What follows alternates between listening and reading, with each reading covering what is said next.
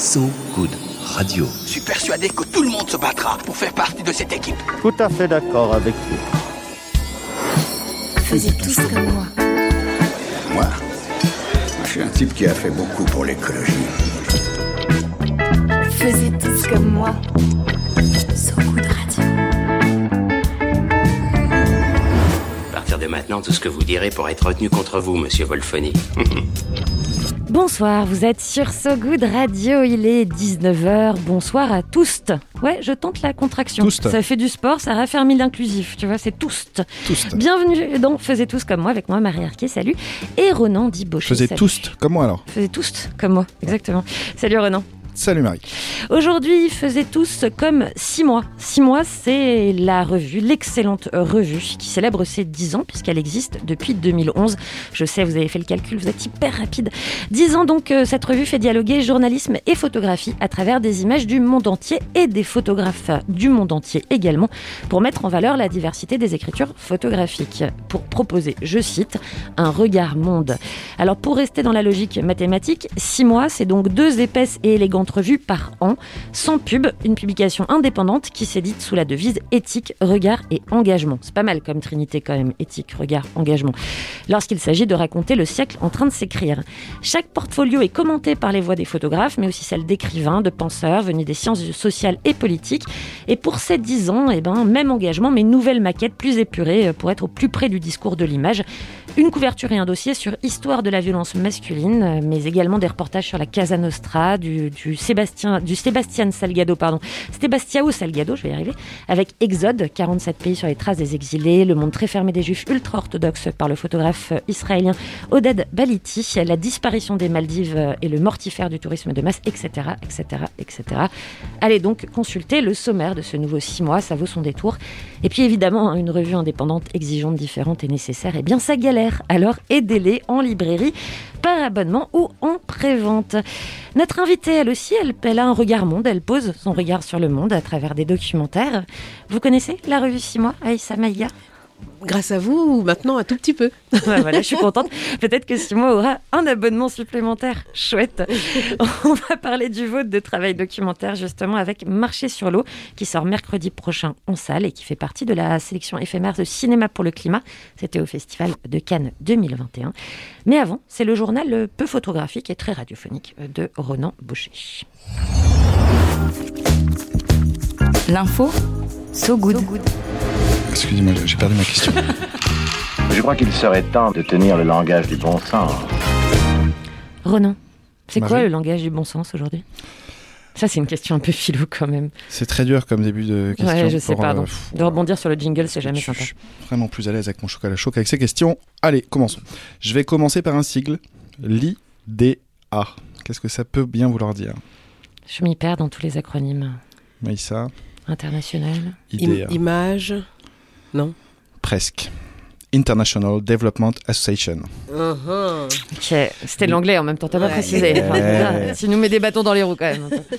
L'IDEA, c'est une branche de la Banque mondiale, organisation de l'ONU, qui distribue des prêts à taux d'intérêt préférentiel, voire nuls, pour les pays euh, les moins bien lotis du globe ou les plus pauvres du globe.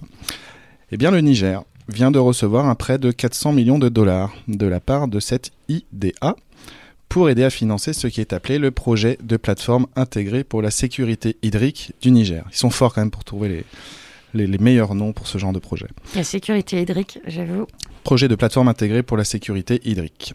Concrètement, ces 400 millions de dollars seront utilisés par le gouvernement pour optimiser l'utilisation des ressources en eau, qui sont rares au Niger, pour optimiser aussi son approvisionnement, sa surveillance, améliorer l'assainissement ou encore le système d'irrigation pour euh, les éleveurs qui ont des petits élevages ou pour les plus gros élevages.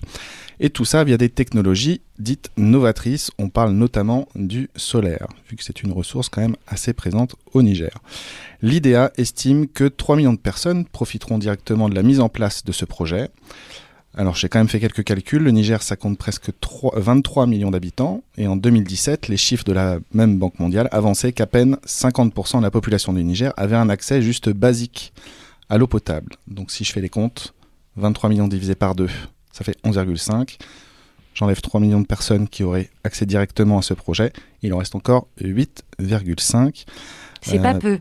pour qui ça va être encore, encore un peu difficile. Alors on va dire que c'est toujours ça de prix, euh, mais il en reste 8,5 millions, et c'est pas qu'un chiffre, ce sont 8,5 millions de personnes, ce sont des humains. Euh, Aïssa, je voulais savoir, non pas votre avis éventuellement sur l'IDEA, mais- Merci de m'épargner. euh, Voilà, puisqu'il y a aussi des, des Oui. angles morts euh, dans ces, dans ces institutions-là, on va pas se le cacher. Euh, quel rapport dans le film que vous, le film documentaire Marché sur l'eau que vous avez fait, quel rapport vous, vous avez trouvé entre les villageois et leurs autorités? Parce que là, les 400 millions sont à destination du gouvernement, donc on peut aussi euh, peut-être avoir un, émettre un doute. hein. On n'a pas besoin d'aller au Niger pour émettre des doutes sur notre euh, sur le gouvernement. Euh, est-ce que vous avez été témoin d'un rapport particulier qu'ils ont avec leurs autorités, de la confiance ou de la défiance? Comment ça s'est passé? Alors moi, je suis arrivée sur ce projet alors qu'il était déjà lancé. Guy Lagache euh, devait le réaliser. Il avait effectué des repérages dans différents pays, différents villages, et c'est comme ça qu'il a rencontré les habitants de Tatiste au Niger. Du coup, quand je suis arrivée, un an après lui, les gens étaient déjà sensibilisés au projet et ils avaient euh, déjà l'idée de se mobiliser pour obtenir la, la construction d'un forage. Et d'ailleurs, c'était pas la première fois. Cinq ans avant l'aven- l'aventure du film, le village de Tatiste avait déposé une demande auprès des autorités du, liées au ministère de l'hydraulique au Niger. Et en fait, euh, un, un autre forage à proximité, si ma mémoire est bonne, euh, les avait empêchés, un autre projet de forage les avait empêchés d'aboutir. Euh, parce qu'en fait, c'est quand même très réglementé. Euh, on peut pas faire de forage à moins de 20 ou 30 kilomètres les uns des autres euh, pour protéger la, nappe phréatique, évidemment. Donc, moi, ce que j'ai constaté, c'est à la fois un, énorme espoir et en même temps beaucoup de crainte que les choses n'aboutissent pas. Et, et en même temps, la sensation peut-être chez eux que euh, c'est quelque chose d'extrêmement lourd à mener, ce genre de démarche administrative auprès des autorités. Et là, on parle quand même de, de personnes qui vivent dans un monde rural, qui, en tout cas pour les adultes, ne sont jamais allés à l'école, donc ne maîtrisent pas forcément tous les codes qui permettent de mener à terme ce genre de projet. Et la langue administrative aussi peut-être. Oui, et la langue administrative, sachant que ensuite français. il y a quand même des relais. Euh, en général, lorsque les communautés se mettent en mouvement, elles le font avec l'appui euh, soit des autorités hydrauliques euh, régionales, soit avec l'appui d'une ONG. Enfin, il y a quand même des gens dont c'est le métier, dont c'est le travail de, de, de construire ce genre de projet d'un point de vue administratif et de et d'en suivre, euh, voilà, et d'en suivre l'évolution euh, en faisant le lien avec les, villageois. Alors on va continuer à parler de ce documentaire, Marché sur l'eau, de ce film documentaire. Ce sera juste après de la musique. On va partir euh, ben, en 1976 euh, du côté de Trinidad et Tobago, si ça vous dit. C'est sur une compile qui s'appelle Nappy Music Man, soul, pop, disco, funk, calypso, crossover from Trinidad, et Tobago, comme ça au moins il y a de quoi faire. Ça s'appelle Embryo et c'est Wajang Woman sur sa Good Radio.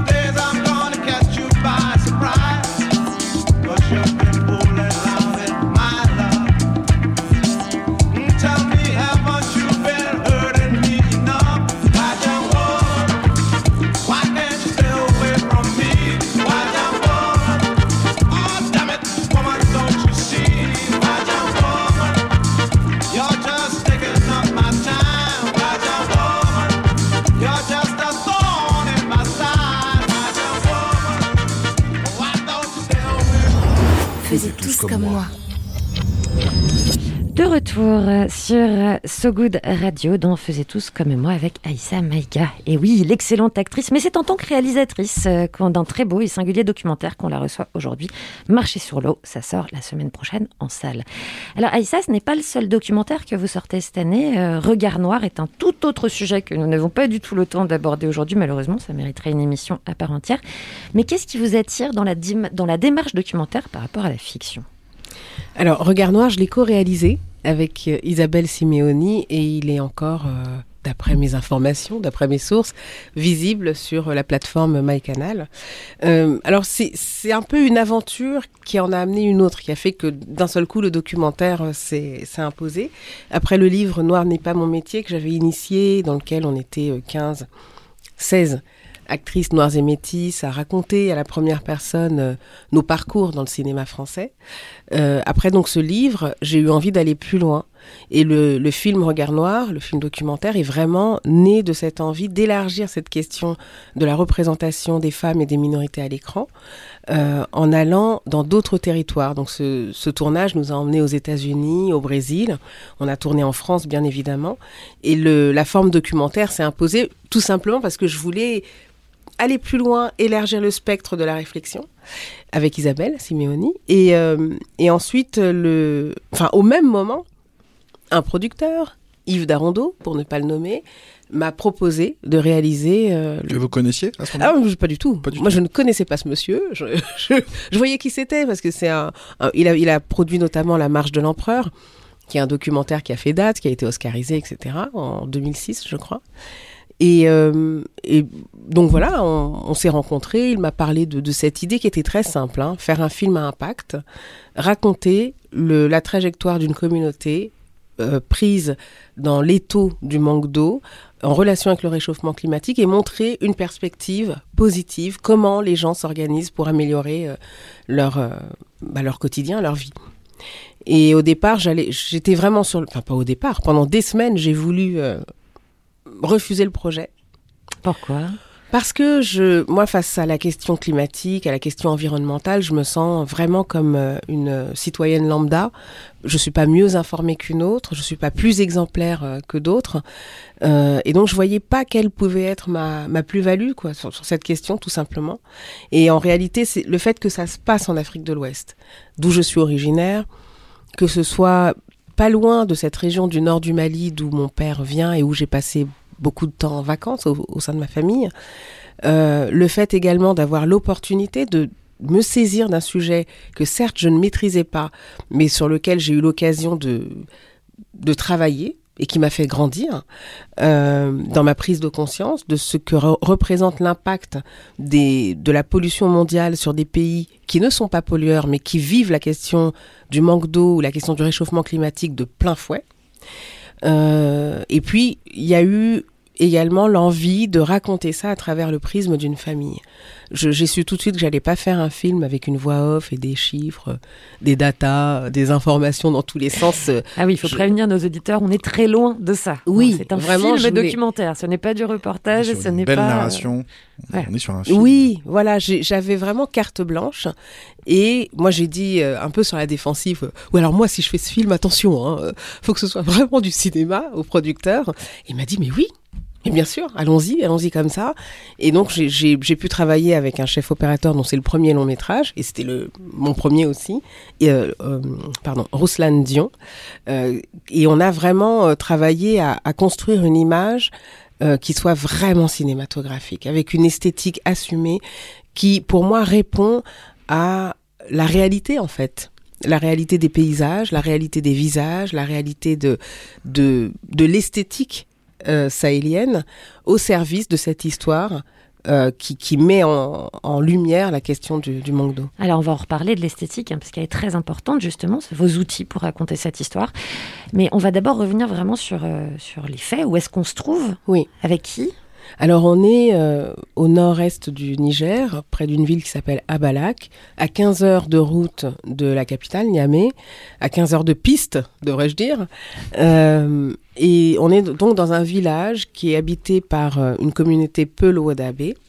Les Peul-Wodabé sont traditionnellement des nomades, mais le réchauffement climatique a aggravé la, sécheresse en fait, a, fait disparaître une grande partie euh, de la, des saisons des pluies.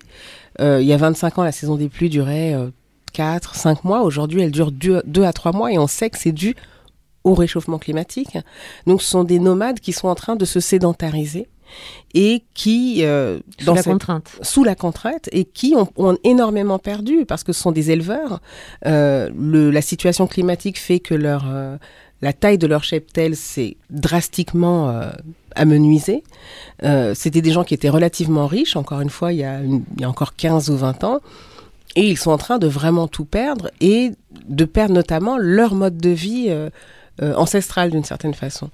Et ce qui m'a intéressé dans le fait de, de travailler au sein d'une communauté euh, Peul Wodabé, c'est que ces, ces structures familiales qui étaient encore très unies euh, lorsque tout allait bien, entre guillemets, aujourd'hui sont complètement éclatées. Alors pourquoi elles sont éclatées justement? Elles sont éclatées parce que trouver du pâturage est devenu une gageure. C'est vraiment extrêmement difficile. Euh, ça, ça crée des tensions entre les éleveurs, les agriculteurs.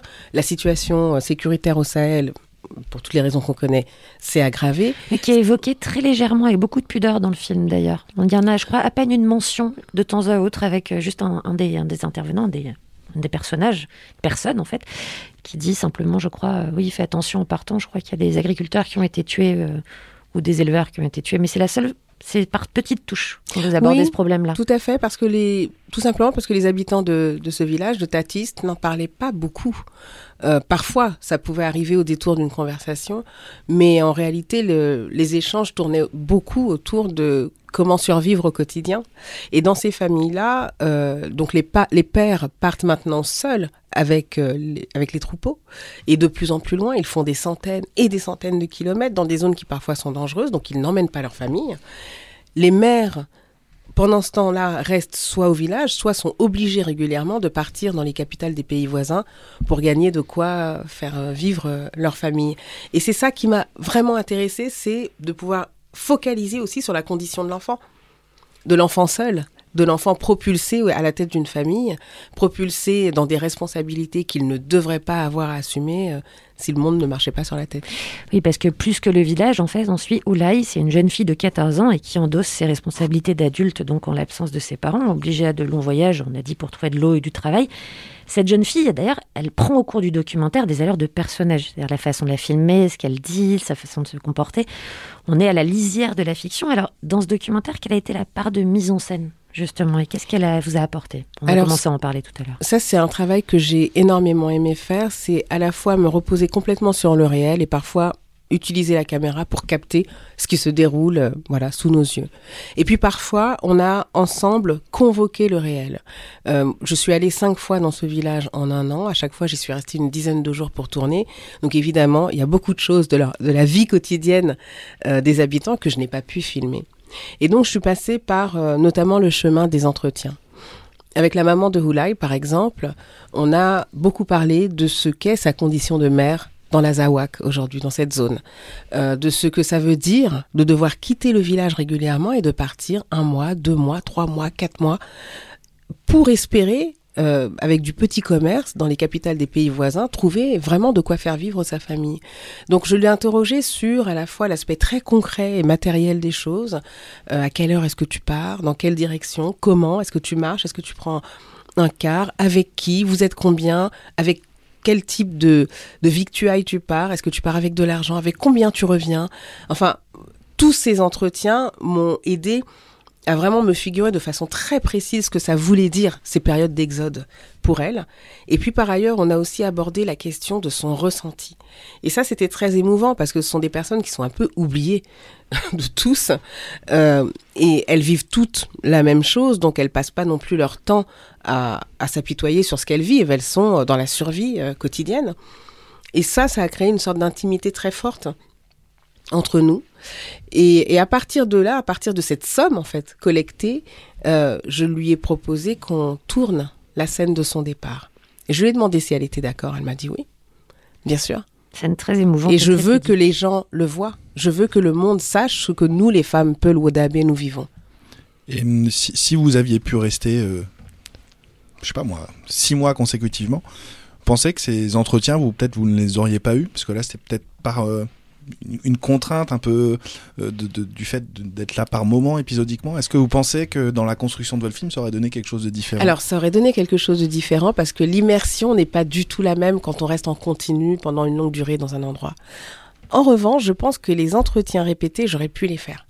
Parce que c'est quelque chose que j'avais établi au départ. Je leur avais dit, bah, de temps en temps, on va pas tourner, on va s'asseoir. Mais on va tourner d'ailleurs. Tous ces entretiens, je les ai filmés. Euh, mais on va juste discuter. Et les gens étaient d'accord. hein.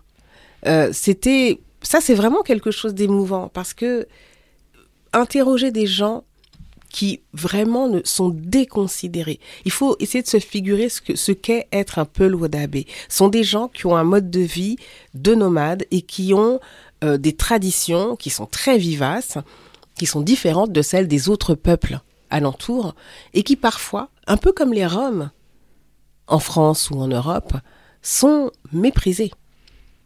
Et donc avoir l'attention de personnes venues de l'extérieur qui décident de s'emparer d'un sujet qui concerne votre survie, ça, enfin, en tout cas chez ces personnes-là, ça, ça a généré quelque chose dehors d'une très grande confiance et d'une énorme ouverture.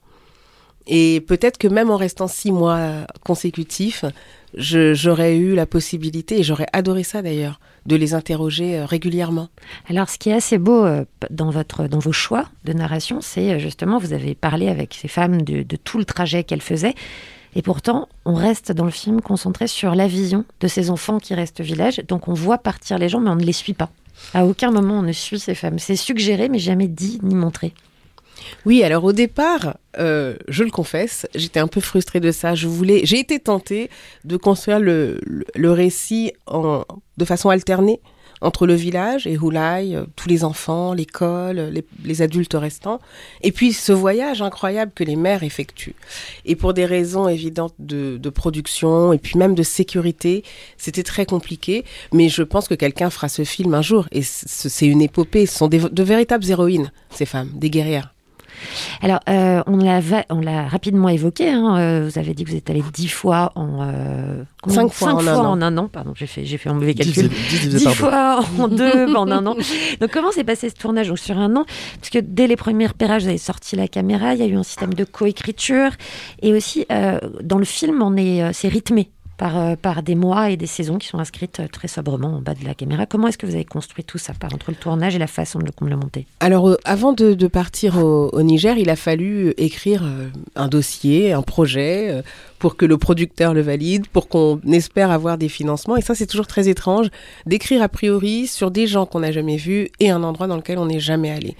Donc, j'ai travaillé euh, avec la directrice de l'ONG à Maniman et, au dé- et finalement, elle est devenue ma, ma co-scénariste. Donc, c'est parce qu'elle, elle, elle était habituée à aller là-bas depuis une quinzaine d'années, ce qui n'était pas mon cas. Et donc, j'ai volontairement construit une histoire qui soit vraiment euh, comme un récit cinématographique avec une dramaturgie, etc., en m'appuyant sur ces nombreux entretiens que j'ai faits avec elle et ensuite sur les recherches que j'ai effectuées de mon côté. Et ça, ça a donné le cadre du film. Il y a des choses qui sont dans le film tel qu'il est aujourd'hui, d'autres qui ont, dégagé, qui n'ont plus trouvé leur place. Mais avoir un cadre comme ça, qui était euh, très documenté et qui en même temps était poétique, euh, avait une, une forme de... Moi, je trouve pas d'autres mots, hein, je me répète. Il y avait un truc cinématographique dans la façon même de raconter. Parce que moi, je suis actrice. J'ai l'habitude de lire des scénarios de fiction, de lire une certaine forme de construction, euh, même si les scénarios divergent les uns des autres, il y a quand même certains principes de narration.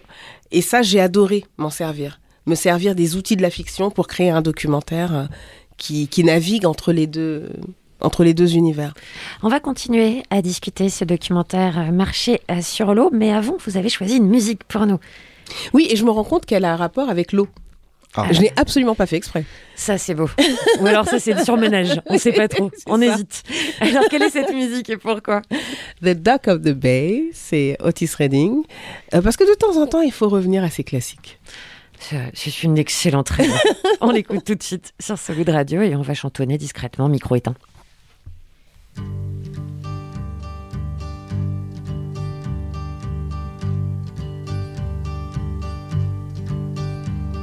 Sitting in the morning sun.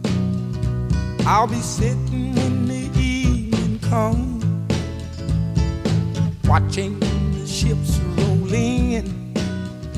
Then I watch them roll away again. I'm just sitting on the dock of the bay, watching the tide roll away. I'm sitting on the dock of the bay, wasting time. I left my home in Georgia and I headed for the Frisco Bay. Cause I've got nothing for. Look like nothing's gonna come my way. So I'm just gonna sit on the dock of the bay, watching the tide roll away. I'm sitting on the dock of the bay, wasting time.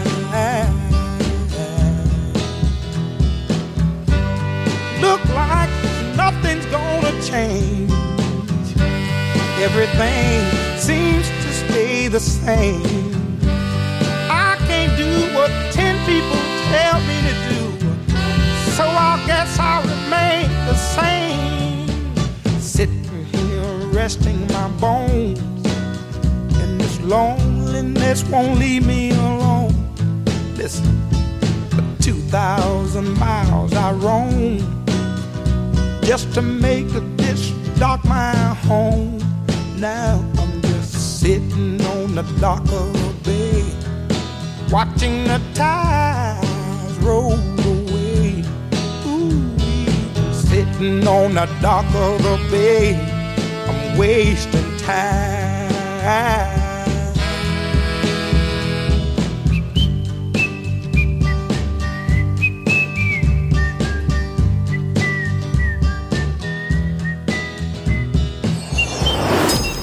Faisiez tous comme moi. Eh oui, vous l'avez raté. Tout le monde s'est essayé à siffler euh, en studio. Aïssa Mega s'en sort beaucoup mieux que Ronan Baucher, je dois dire. Il nous a pourtant fait un effet d'annonce. Sachez le faire. Suivi d'un Je me suis d'un lousé. truc un peu triste. Désolée. On revient sur le film Marcher sur l'eau euh, d'Aïssa Ma- Maïga. Pardon, du coup, je, je suis toute perdue. Donc, on était en train. Voilà, ah Ça passe. Bien, l'honneur est sauf. on était en train de discuter euh, tout à l'heure, notamment esthétique, parce que l'image, on l'a dit, est très très importante dans ce film, mais c'est une beauté qui n'est pas gratuite, c'est pas une image léchée, et je pense notamment à ce plan aérien qui place le puits au centre de toutes les routes tracées. Voilà, comme qui convergent vers ce puits et qu'on sent tracé par euh, les pieds, les sabots fatigués dans le sable et la poussière. Donc, comment est-ce que vous avez travaillé ce rapport au paysage, à la terre elle-même, puisque c'est elle aussi qui est au, au centre de, tous les, de tout le propos du film. Je suis partie de mon monde connu. J'ai donc, comme je disais, passé euh, des vacances au nord du Mali quand j'étais enfant, quand j'étais ado, puis adolescente, euh, puis euh, adulte, pardon. Ça a été deux fois adolescente. Voilà, Adolescente. c'est ça. Et ça, c'est maintenant. Et euh, quand je quand j'arrivais dans dans cette zone du nord du Mali, les paysages changeaient et devenaient synonymes de retrouvailles avec ma famille. Donc pour moi, ces paysages du, Sahel sont toujours synonymes à la fois de manque et de retrouvailles.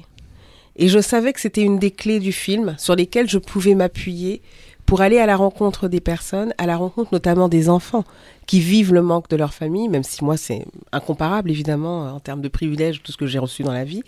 Euh, euh, mais en tout cas, cette notion de l'enfant qui se sent seul, qui se sent loin des siens, c'est une donnée qui est pour le coup universelle. Et pour moi, le fait de le faire passer par les paysages, c'était faire se rencontrer deux notions qui sont absolument évidentes lorsqu'on les voit, mais qui sont très dures à restituer avec des mots. Et puis par ailleurs, il fallait qu'on arrive à situer dans l'espace où est-ce qu'on est, parce qu'on est vraiment tellement au milieu de nulle part. Oui, c'est un paysa- paysage quasi lunaire. hein, euh, Oui, il fallait arriver à... Pour nos Martien, auditeurs, il faut. même. Voilà, martien. Pour nos auditeurs, il faut un peu le décrire. D'ailleurs, comment est-ce que vous décririez ces paysages Ces plans comme ça? sahélien. Pour moi, c'est vraiment le Sahel, c'est-à-dire cette zone qui n'est pas complètement le désert, euh, mais qui est quand même assez euh, aride, très aride même. Euh, une zone qui peut se transformer au gré des saisons, qui peut devenir extrêmement verte. Oui, il y a on voit plan- le potentiel. Il y a un plan fascinant hein, des de terres. contraste. Au moment où on passe de ces plans, qui est toute la première partie du film, de terre très sèche, Oui. tout d'un coup, ce moment de saison des pluies où c'est vert fluo, Oui. on s'y attend pas. C'est quasiment une surprise narrative d'ailleurs. Absolument.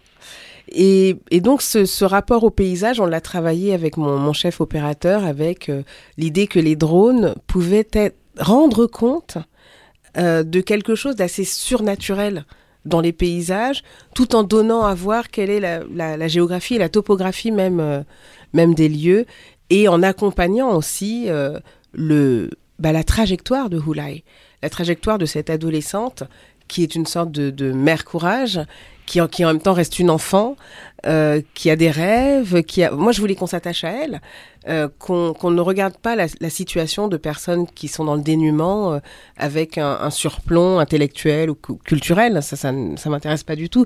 Ce que je voulais, c'était créer vraiment une, une empathie, une connexion directe entre les personnes qui sont filmées, enfin, à partir des personnes qui sont filmées vers le spectateur. Une expérience commune. Voilà. Et ça, c'était pour moi vraiment la règle numéro une, euh, parce que ça, veut, ça voulait dire, si j'arrivais à le faire, que j'étais à hauteur d'être humain et que le sujet ne cannibalisait pas les êtres. Parce que parler du réchauffement climatique, c'est massif, c'est lourd, c'est parler du manque d'eau, parler de, du dénuement, de la faim, de tout ça, c'est c'est très piégeux, c'est il y a plein d'écueils et puis surtout concernant le, le continent africain, vraiment c'est des choses que je voulais éviter. Et au cours de mes voyages professionnels ou de mes voyages familiaux, moi j'ai toujours vu énormément de dignité, énormément même de fierté, voire d'orgueil. hein. Soit- N'ayons pas peur des mots. Et cette dignité, elle passe par la posture des corps, elle passe par euh, l'accoutrement euh, vestimentaire, elle passe par les coiffures, elle passe par tout ça. Et c'est à, à tout ça que je voulais. euh, Il y a beaucoup de remarques hommage. sur les coiffures des enfants. Oui, c'est vraiment. oui, c'est un lien qui revient assez régulièrement. Ça, non, D'ailleurs, il me semble qu'il y a un- il y, a un enfant entre le, le- un premier passage où vous êtes à- au Niger, un Oui. deuxième passage où il s'est complètement coupé les cheveux. c'est Oui, ça alors ça, Donc ça a créé oui. peut-être un petit. euh, il a fallu un peu. Bon, Absolument l'intégrer dans, voilà. dans, le, dans le récit. Mais c'est- ce sont tous ces accidents qui sont très intéressants dans le documentaire. C'est-à-dire qu'on travaille vraiment avec une matière vivante. Bon, quand on travaille sur de la fiction, tout le monde est d'accord. On sait à, quelle, sé- à telle séquence, il y aura telle lumière, tel, euh, Il aura les cheveux courts. tel costume, tel... Voilà, on, on a moins de surprises. Et, le, et je pense que le documentaire en, soi- en ça est une très très bonne école. Alors, euh, pour continuer sur la forme, il y aurait beaucoup, beaucoup à en dire, hein, mais on, on va sur les grands points de la forme. Il y a, eh bien sûr, euh, l'usage de la musique et plus, plus généralement et au-delà du son, qui joue vraiment un rôle dans le récit. Comment est-ce que vous en êtes arrivé à cette, cette utilisation-là du son? Parce que la musique arrive à des moments très précis, il y en a peu, mais elle est très importante. Alors la musique était, j'étais face, face à un énorme point d'interrogation. J'étais bien en peine de répondre à tous mes partenaires euh, de travail euh, ce que je voulais en termes de musique. Et quand Ingrid, dans cette boîte de production, elle je la salue, euh, qui dirige toutes les musiques de, de tous les projets, m'a parlé de Huel la mort et que j'ai entendu certains des morceaux de cette jeune compositrice française et chef d'orchestre j'ai eu un coup de cœur énorme. Mais d'un seul coup, c'est comme vous avez une évidence, boum, ça vous tombe dessus, le temps s'arrête. Et je savais que c'était avec elle que je voulais travailler. J'ai dit à Ingrid, là, faut, faut se débrouiller, mais c'est elle en fait. C'est elle, il faut que je la rencontre. Et UL a vraiment, voilà, une formation euh, musicale très solide, évidemment. Elle a une capacité de travail hors norme, une euh, vraiment une résistance euh, au travail, parce qu'elle a été là depuis le début des tournages. Et on a vraiment travaillé ensemble au fur et à mesure qu'elle découvrait les rushs, au fur et à mesure que certaines séquences étaient montées par Isabelle Devinck, la monteuse, euh, et elle a vraiment su accompagner toute la gestation du film. Et par ailleurs, il y a les musiques euh, additionnelles.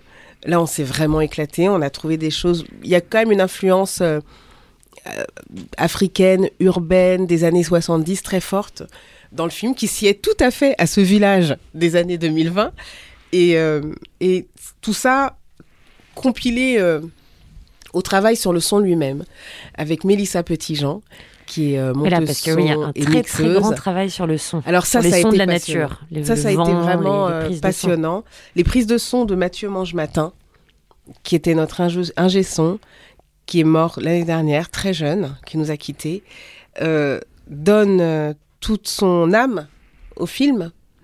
Euh, encore une fois, Mélissa Petitjean qui a fait tout le mixage son et qui a été vraiment dans un travail de pédagogie euh, avec moi, parce que quand on est actrice, on, on s'arrête aux portes du... Voilà, quand le tournage est fini, ça y est, on, on disparaît jusqu'au moment de la promo.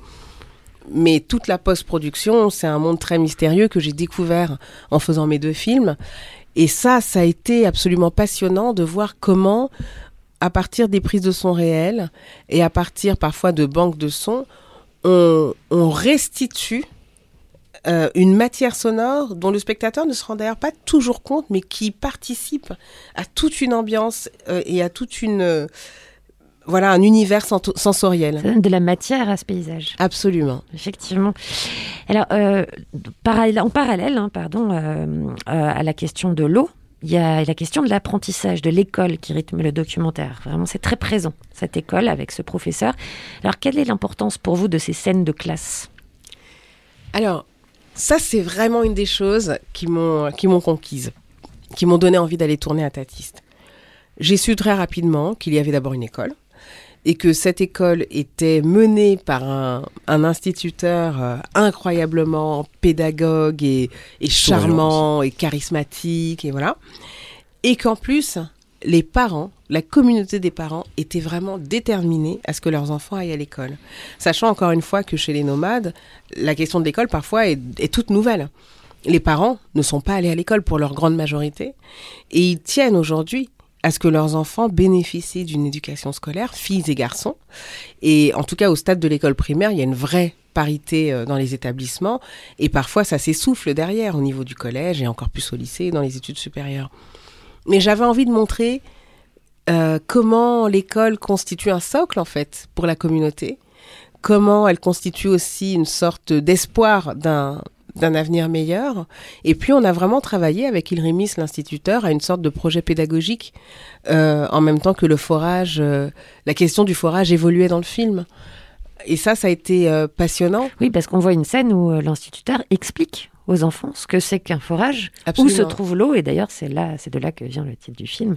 Mais où se trouve l'eau? Sous leurs pieds. Sous leurs pieds. Et ça, c'est assez euh, cruel finalement, parce qu'il y a euh, parfois des, des puits donc, donc, qui sont dans lesquels il y a de l'eau à peu près toute l'année. À quelques kilomètres de là, euh, un puits s'assèche une grande partie de l'année. À quelques autres kilomètres de là, une famille met toutes ses économies pour construire un puits et ça peut durer un an, deux ans. J'ai entendu parler d'une famille qui a mis toutes ses économies pendant huit ans et ils n'ont jamais trouvé l'eau ce sont des histoires qui sont quand même des histoires de, de, de trajectoire de vie. Toujours. Il y a toujours des, des humains derrière et des trajectoires de vie. Et c'est ça que je voulais vraiment euh, raconter, ne pas parler de la question de l'eau de façon désincarnée. D'ailleurs, en parlant de ça, bah, justement, est-ce que ce projet, c'est à l'origine d'une prise de conscience pour vous? Bah, Certes sociale, on l'a dit, mais aussi intime Oui, oui, tout à fait, parce que en fait, cette réalité de l'Azawak, de cette zone-là, je, je l'ignorais. Euh, le lien direct entre réchauffement climatique dans cette zone proche du Sahara, en fait, je, ne l'avais pas mesuré. Parce que depuis l'enfance, j'entends parler, vous savez, cette fameuse phrase, le désert avance. On a l'impression que c'est quelque chose- d'absolument naturel et d'inéluctable, surtout, et d'apprendre de comme façon- l'histoire sans fin, oui. Oui, c'est le ça. néant qui annonce. Absolument. Comme ça. et d'apprendre à quel point ce sont nos pratiques dans les pays industrialisés qui accélèrent encore plus que sous nos latitudes le réchauffement dans des zones qui sont déjà fragilisées. Pour moi, ça a été un, une- un vrai choc et une, euh, le départ, je pense, d'une prise de conscience euh, plus grande et avec un, un pas de côté qui, qui m'intéresse euh, en tant que citoyenne. Vous, le- et vous- je, je l'ai lu aussi, vous- votre rapport à l'eau plus jeune. J'imagine que vous en avez encore un aujourd'hui. hein. Oui, j'essaye. J'espère. Mais en tout cas, plus jeune, voilà, ça a nourri aussi votre, euh, votre imaginaire pour fabriquer votre récit. Est-ce que vous pouvez raconter un petit peu le, le rapport que vous avez Tout justement à l'eau, le puits? Mon père vient d'un- d'une petite ville au, au nord du Mali, du Mali pardon, près de Gao, qui s'appelle Ansongo. Et Ansongo, c'est une ville qui est, tout- qui est bordée par le fleuve Niger. Et donc, quand j'étais euh, enfant, mes premiers souvenirs au Mali, c'était vraiment euh, cette chaleur familiale et la façon dont euh, le fleuve jouait un rôle. Euh, le fleuve, c'était l'endroit où euh, mes tantes, puisque c'était elles, allaient laver le linge de la famille. Euh, c'était l'endroit où j'avais le droit de me baigner, de barboter euh, toute la journée euh, au milieu de voilà de tous les membres de ma famille et des copains, des copines que je me faisais sur place. Euh, le fleuve, euh, c'était aussi les lumières, les lumières du matin, du soir, le scintillement, le le l'aurore, le, le crépuscule, les atmosphères, la nuit qui arrive. Et puis, euh, en dehors du fleuve lui-même, il y avait la question du puits. Il y avait un puits euh, quasiment devant chez nous, qui était un lieu de, de réunion, quoi, un lieu de, de vie sociale. Et, euh, et là encore, ça rythmait mes journées. On allait au puits une fois ou deux fois dans la journée, et puis je mettais le seau sur ma tête pour faire comme les autres. Et surtout, je marchais sans le tenir avec les mains, en équilibre. Attention. Et puis, l'eau, c'était aussi ces grandes jarres en terre cuite euh, qui étaient euh, euh, dans la maison, comme ça, près du mur, dans la cour, à ciel ouvert. Et c'était une eau fraîche toute la journée. Voilà, je, c'était, ça remplaçait le robinet que je connaissais en France. Et en fait, toutes ces petites choses, quand je les ai laissées affleurer au moment où j'ai commencé à écrire le film, elles ont fait revenir plein de souvenirs familiaux. Est-ce qu'on les retrouve un petit peu, ces souvenirs, euh, dans, ces, dans certains des plans? Dans la façon dont prendre l'eau dans certains récipients Dans la façon, quand c'est la saison des pluies, d'aller se baigner? Le plaisir Alors de la ça, baignade? typiquement, c'est Vous avez convoqué votre réel d'enfance à ce. Ben, en- réel-là? en tout- oui, mes souvenirs et mes sensations. Et, et ce, ce passage où les enfants se baignent, c'est- quelque chose que tous les enfants du monde font, euh, à plus forte raison dans une zone comme ça où quand les pluies arrivent, c'est quand même un moment de soulagement énorme. Et puis c'est l'enfance qui de, de nouveau euh, a droit de citer. Mais il n'y a pas que mon expérience, il y a aussi euh, les photographies de Malik Sidibé qui m'ont beaucoup marqué. Euh, photographe malien euh, très connu, portraitiste, et qui a aussi euh, fait des portraits de la jeunesse de Bamako dans les années 60 et 70 aux abords du fleuve Niger. Et, euh, et ça, ce sont, c'est l'une des influences en fait qui m'a aidé à construire euh, l'esthétique du film au service de, ce- de cette histoire. Magnifiques photographies. Si vous ne les connaissez pas, elles sont moins connues de Malik Sidibé euh, que celles qui ont été présentées à la Fondation, euh, à la Fondation Cartier, oui. Mais elles sont très très belles. Des très belles photos de, de jours de, comme des jours d'été. Oui. Des jours balnéaires, un Tout peu d'été euh, des années 60. C'est très sympa. Alors, euh, il reste euh, bah, que, que voilà. Est-ce que qu'est-ce qu'on, où est-ce qu'on en est, pardon, aujourd'hui de ce, de ce forage, parce qu'il faut qu'on revienne un peu à la. Oui. Alors réalité, les ou- travaux ont été pour l'instant suspendus pour pouvoir assurer les, les, les travaux de construction des canalisations qui font que ce forage est un forage multivillage. Parce que dès le début, l'ambition de, de l'ONG, c'était pas de faire d'amener l'eau juste pour ce village-là, mais d'essayer de servir de ce projet de forage pour euh, distribuer euh, le plus largement possible aux alentours. Euh, donc pour moi, c'est ça va être euh, à partir de bientôt qu'on va pouvoir voir vraiment l'impact positif de ce forage. Ce que je peux dire également, c'est que euh, au-delà du film, il y a quand même tout un tas de, de projets qui existent, qui vont être visibles par les spectateurs à travers un, un site internet dédié, sur lequel on va Dès pouvoir... demain. Oui, dès demain. sur lequel on va pouvoir aller euh, recueillir des informations euh, au-delà du film sur la question de l'eau euh, dans le monde. Un site qui va permettre également de connaître quelles sont les initiatives locales en faveur de, de la lutte contre le réchauffement ou en faveur de l'accès à l'eau potable. Ce genre d'initiative, bah, les gens pourront y participer s'ils ont envie. en même des donnant... kits pédagogiques. Pardon Il y a même des kits pédagogiques. il y a des kits pédagogiques pédagogiques. pour les personnes qui veulent organiser des projections du film, suivies de débats, suivies d'actions. Euh, ce site va permettre également d'interpeller les pouvoirs publics, soit au niveau national, soit au niveau international. Enfin, il y a quand même tout un tas de, de, de choses qui sont mises en place pour aider les spectateurs et les citoyens. Euh, qui À sont ne pas juste leur donner cette information. Voilà, À passer à absolument. l'action d'une manière ou d'une autre. Exactement. Et il y aura, euh, je finis là-dessus, un- un- une campagne de crowdfunding en faveur du village de Tatiste, mais pas uniquement de ce village-là, d'autres villages Le également. site, c'est marché-sur-l'eau.lefilm.co.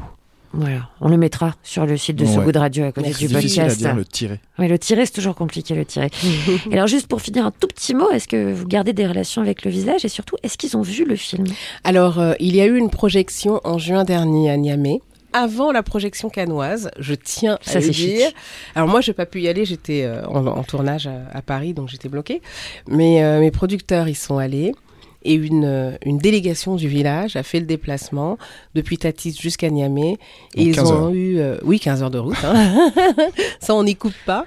Et, et ils ont eu bah, cette projection du film. Pour le, la totalité d'entre eux, c'était la première fois dans une salle de cinéma, la première fois, voilà, de voir un film euh, sur, euh, sur grand écran et de découvrir euh, le fruit de tout ce travail qu'on a mené ensemble. Ils ont adoré le film. Ils m'ont envoyé plein de, plein de messages. Ils sont très, très fiers. Ils étaient très émus également. Ils se sont reconnus. Euh, les Peul Wadabé ont été euh, souvent, euh, voilà, ils ont fait l'objet de films, de documentaires, etc. Souvent à travers la question de leur euh, rite, de leur tradition, et assez peu souvent concernant vraiment les, les challenges dans lesquels ils sont. Et ça, ils ont énormément apprécié que le, le monde puisse voir quelle est, quelle est leur souffrance, en fait, tout simplement. Et il y aura, je l'espère, on y travaille en tout cas, une autre projection bientôt, parce que tous n'ont pas pu venir cette fois-là, y compris Oulai euh, et d'autres. Donc euh, l'idée, c'est de pouvoir retourner euh, au Niger et puis de montrer le film euh, à la fois évidemment aux habitants de Tatiste, à d'autres euh, communautés, aux autorités. Et euh, on le fait aussi parce que le film est auréolé d'une euh, de deux récompenses qu'il a décrochées au FESPACO, qui est le plus grand cinéma festival pardon de cinéma en Afrique, qui a lieu tous les deux ans, et, nous avons décroché deux prix. Donc on, on veut apporter ces prix, on veut ramener la, la coupe à la maison, quoi. Ça paraît assez légitime. Et en profiter pour euh, mettre une petite pression au pouvoir public. euh. Voilà, mais on, oui, on travaille euh, avec eux et ça, ça se passe plutôt bien. Bah, écoutez, Une pression avec trophée, ça se passe tout le temps un peu Ouais, mieux. c'est la pression trophée, elle est moins lourde. Elle est sympa, la pression trophée. on écoute un peu de musique sur So Good Radio parce qu'on fait ça souvent. euh, Et alors lui, moi, bah, lui, j'ai une petite affection, une fascination hein, pour cet artiste incroyable. Ce personnage de poète humaniste qui s'est battu pour le droit à être et à chanter ce qu'il voulait. Comme il voulait. Alors, est-ce que vous voyez à peu près qui c'est Non, c'est un peu vaste quand même. On est en 1972. Il s'appelle L'Habit Cifré. C'est celui qui a été le plus samplé par le hip-hop, bizarrement. Lui qui était ouvertement gay, artiste folk, eh ben, a été le plus samplé par le hip-hop bien macho des années 90-2000. Ça, C'est toujours les espèces de paradoxes de la musique qui sont toujours assez intéressants à interroger. Aujourd'hui encore, hein, L'Habit Cifré, ben, il écrit des poèmes pour demander Why is love not enough? Si ça vous intéresse, ces poèmes, il les publie sur son site. Ça s'appelle Into the Light. Il a 77 ans. Il vit toujours en Angleterre. Il est toujours engagé, notamment via euh, auprès de l'environnement, pardon. Et alors, ce qui est très bizarre, c'est que ce personnage absolument hallucinant et très beau par ailleurs, j'en profite. Hein, eh bien, il n'a aucun documentaire sur lui. Ça n'existe pas. Alors qu'il a fait des pièces de théâtre, des poèmes, des essais. Il a été, il n'a pas été traduit. Alors que on- quand même, il est, il est derrière Agathe de Blues, qui est un des titres euh, quand même les plus phares Que du hip-hop. pas hein. de glisser une petite idée. Si, oui, une petite idée de documentaire sur la bicifrée, ce serait pas mal. En tout cas, on écoute euh, un extrait de l'album Crying, Laughing, Loving, Lying, 72. Ça s'appelle Cannot Chase sur So Good Radio. Rain falls from the roof of the world. Nothing around just the trees and the ground. There's a bird in a tree singing his song just for me just for me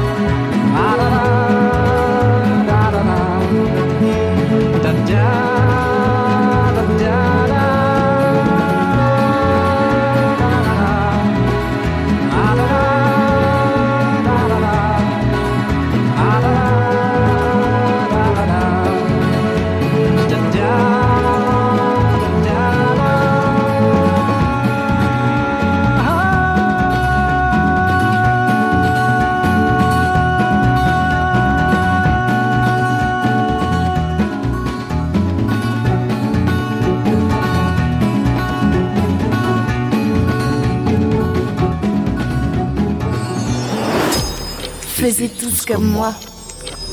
C'est la fin de cette émission. Merci encore à vous, auditotrices, auditeurs, euh, auditriteurs. Voilà, vous d'avoir été des nôtres. Merci à vous qui écouterez en podcast cette émission sur sogoodradio.fr. Et puis merci, c'est un moment gratitude, hein, à notre invité Aïssa Maïga de nous avoir euh, offert un très beau film qui sera sur les écrans euh, la Mercredi semaine prochaine, 10 novembre. mercredi prochain. Ça s'appelle Marcher sur l'eau. Et puis merci d'avoir été notre invité aussi. Merci à vous. Je suis sûre que l'invité de demain euh, vous intéressera sûrement d'ailleurs, tant tous ces sujets sont liés, n'est-ce pas Ronan? On reçoit qui demain? Ah putain, j'y arrive même pas. Ah, tu vois, t'as Trop, trop. Allez, on arrête les bêtises. Demain, Julien Le Fournier, qui a écrit et coécrit avec euh, Alain Grandjean, président de la Fondation Nicolas Hulot, un livre qui s'appelle L'illusion de la finance verte, qui décortique un peu tout ce qu'on nous vend dans le système financier comme produits divers. Euh, Le greenwashing, l'éco-blanchiment, tout ça.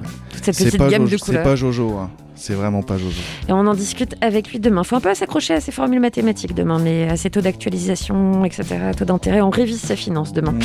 On rappelle le nom de la campagne qui n'est autre que le nom du film Marché sur l'eau, une campagne euh, donc euh, qui entoure campagne à impact qui entoure la sortie de ce film et ça commence dès demain. Alors consultez, comprenez, signez, engagez un discours ou une action. L'eau d'ailleurs qui fera l'objet d'une émission prochaine sur So Good Radio où nous interrogerons son inquiétante financiarisation et son entrée en bourse parce que ça, ça présage pas du meilleur. Mais on doit libérer verte, fameuse la fameuse finance verte. On doit libérer notre invité. hein. Vous avez, euh, il me semble que vous avez un petit événement ce soir. Moi, je dois aller à Châtenay-Malabry, messieurs, dames, pour une avant-première du film. Avec euh, questions-réponses aux personnes dans la salle. Absolument. Ah chouette. Vous avez des bonnes questions-réponses généralement? Les, les échanges avec le public sont passionnants à l'issue du film, vraiment. Bon, bah alors je vous souhaite que ce soit de même ce soir à Châtelet-Malabry. Bonjour Châtelet-Malabry. Nous, on se quitte avec de la BO parce que c'est approprié. C'est celle de la mini-série VTC portée par l'excellente artiste et actrice Golshifet Farahani. Vous l'avez vue, euh, Aïssa, cette série VTC Pas encore. Pas encore? Eh ben, La BO, sachez-le, elle est signée de Max Guiguet, qui est l'ancien programmateur historique de Radio Nova, qui est un homme fabuleux. Oui, bon, d'accord, c'est un copain. Et un musicien hors pair qui officie sous le nom de Blondetto. Il a donc signé cette Ah, instrumentale. Blondetto, mais déchire. oui, eh ben, c'est Max Guillet, c'est ancien programmateur de Radio Nova, Blondetto. Tu connais un peu Radio Nova? Ouais, ouais, allez, ça va. Et il a signé cette BO instrumentale et entêtante hypnose. On en écoute un extrait pour se quitter tout en transport. hein. VTC transport, jeu de mots. Oh là là. Allez, bonne projection, Aïssa Maïga. Merci, Merci beaucoup. beaucoup. encore d'être venu. Merci. Ronan, salut. Salut Marie. Thomas Chad-Vidal, salut. À demain. Merci. Faisiez tous comme moi. So Good Radio.